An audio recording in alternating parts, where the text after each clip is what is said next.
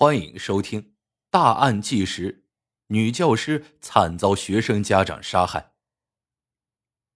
二零一一年十一月二十日，福建南平市浦城县某校三十七岁女教师赵美英已经失踪四天了。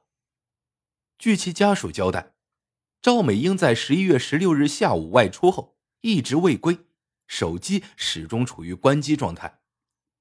然而，就在家人们四处寻人之时，赵美英的妹妹和女儿分别接到了一个陌生电话。对方是男性，外地口音，自称是赵美英的情人，带着赵美英私奔了，让其家人不要费劲找人了。当询问赵美英在何处时，对方并没有回答，就挂断了电话。家人们试图再次联系这个陌生号码，却发现对方已经关机。赵美英的家属觉得此事有蹊跷，才最终选择了报警。办案人员调查了赵美英的人际关系，并未发现其有外地的情人。不过，在蒲城县倒是有一个情人，此人名叫严勇，其儿子严浩的班主任正是赵美英。严勇的妻子曾去学校大闹一番，大家才知道赵美英和严勇有私情。女教师和学生家长搞外遇的事情，曾经在学校掀起了轩然大波。办案人员经过调查，赵美英十六日下午出门后见的最后一个人就是严勇，而那个给赵美英家属打电话的陌生号码，则是用严勇姐姐的身份证办的卡。如此一来，严勇有着重大作案嫌疑。经过一番审讯，严勇承认了杀害赵美英一事。尸体已经被他运到省外去了。严勇对办案人员说道：“我都是为了儿子学业，才和赵美英搞到一起，没想到他又色又贪，我一时冲动才犯了错。”严勇出生于一九七零年，福建浦城县人。二十岁时，严勇去上海闯荡，经过多年拼搏，积累了上百万家产。二零零七年。儿子严浩即将上小学，严勇带着全家回到了浦城，并开了一家副食品批发店。严勇学历不高，在外打拼吃了很多苦，所以十分重视儿子的学习情况。每天忙完生意，无论多累，他都会检查儿子的学习，耐心对其进行辅导。有一次，严勇的表哥请女儿的任课老师和学校领导吃饭，特意叫严勇作陪。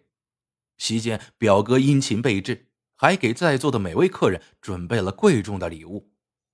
严勇的表哥暗示道：“自己的女儿想进校学生会。”宴席结束后，严勇对表哥说道：“你请客吃饭，我能理解，但孩子学习好，能力强，老师自然会让他进学生会，用得着下血本送那么贵重的礼物吗？”表哥无奈的说道：“没办法呀。”现在家长都这样，否则老师怎么可能关心你孩子？我女儿想进学生会，我当然得表示一下。严勇在外打拼多年，孩子刚上学，对当下学校的风气还不太了解。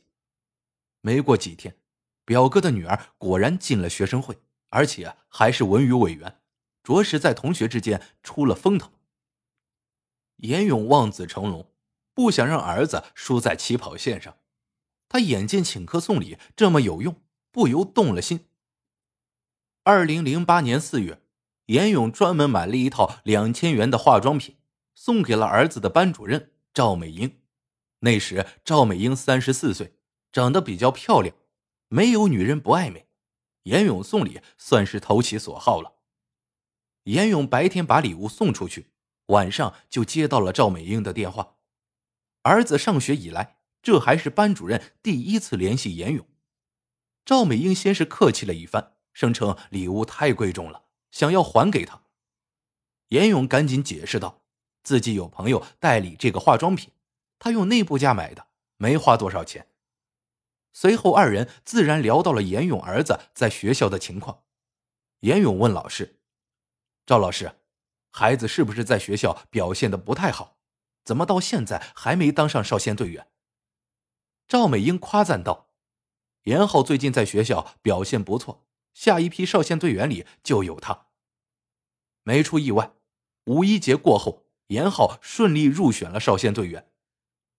尝到了送礼的甜头，严勇决定好好经营一下和赵美英的关系。此后，严勇经常送给赵美英一些礼物，儿子也被选为体育委员。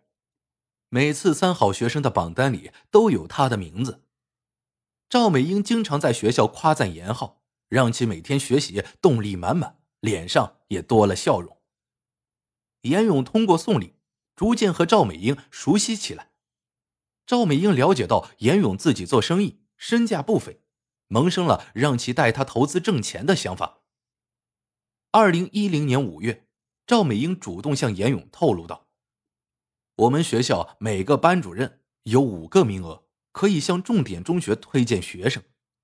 严浩这孩子一直以来表现不错，等他毕业后，我会尽量推荐他。严勇一听如此，赶紧说了不少好话。两人闲聊一番，赵美英抱怨老师工资低，丈夫常年在外做生意，也没挣到什么钱，现在养个家都难。严勇当即表示。有什么需要的地方，尽管说。”赵美英说道，“你这么有经商脑子，你看看有什么赚钱的路子，到时带我一起赚点严勇思考了一番，说道：“现在做生意都难，不如炒房。我很多朋友靠这个发了财。”赵美英表示自己没有这么多钱炒房，不如两人合作，到时按投资比例分成。严勇认为此事可行，通过炒房能进一步加深和赵美英的关系。到时他将推荐名额给严浩，儿子上重点中学就不成问题了。而且炒房的确是个好路子，自己既能挣钱，又能利于儿子学业，何乐而不为呢？